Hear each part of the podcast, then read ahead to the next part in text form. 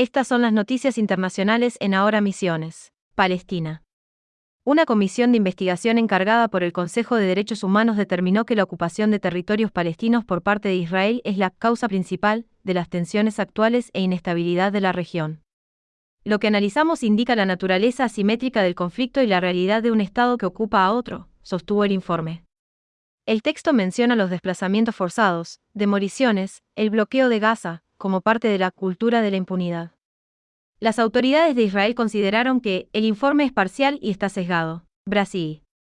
El presidente derechista Jair Bolsonaro fue condenado a pagar una suma equivalente a 20.700 dólares como indemnización por daños morales colectivos a trabajadores de prensa. La jueza Tamara Matos sostuvo que tales agresiones y amenazas del jefe de Estado contribuyeron a las agresiones virtuales y físicas que empezaron a sufrir periodistas en todo Brasil. Y agregó que las acciones restringieron el ejercicio de la libertad de prensa, uno de los pilares de la democracia. Brasil. Subió un 92% la media de contagios diarios de coronavirus en el contexto de un rebrote de la pandemia, por lo cual Río de Janeiro tuvo el mayor número de internaciones de los últimos tres meses. Allí subió 83 el número de internados con coronavirus, de los cuales 30 se encontraban en salas de terapia intensiva. Informó Larry Levy, México. Ante el repunte de casos de COVID-19 en los últimos días, las autoridades de salud aseguraron que el virus se quedará para siempre, con algunas oleadas que entrarán en una fase estacional del año y descartaron que la pandemia haya terminado. El estado endémico no es el fin de la epidemia. Hubo una gran confusión, dijo en la conferencia de prensa Hugo López Gatel, subsecretario de Promoción y Prevención de la Salud. Informó LL, Puerto Rico. Expertos en salud, científicos y médicos exigieron anoche al gobierno a tomar acción ante el aumento de contagios por COVID-19.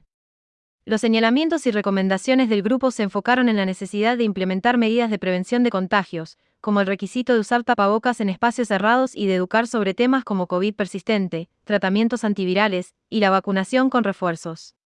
Informó LL, Estados Unidos.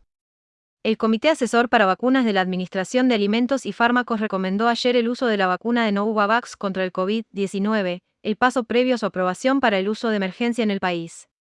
Con 21 votos a favor, una abstención y ningún voto en contra, el organismo consideró beneficiosa la aprobación del fármaco, que funciona de manera diferente a las de ARN mensajero, como Moderna o Pfizer, y a las de vectores víricos, como la de Johnson Johnson. Informó LL, Estados Unidos. Más de 82 millones de dosis de vacunas contra el COVID-19 se echaron a perder desde diciembre de 2020 hasta mediados de mayo, según datos de los Centros para el Control y la Prevención de Enfermedades a los que tuvo acceso la prensa. Dos cadenas de farmacias minoristas, CBS y Walmart, fueron responsables de más de una cuarta parte de las dosis desechadas en ese periodo, en parte debido al gran volumen de vacunas que manejan. Informó LL, China. Alrededor de 100.000 estudiantes de segundo y tercer año de más de 250 escuelas de bachillerato en Shanghái regresaron a las aulas después de unos tres meses de cierre debido a la epidemia de COVID-19.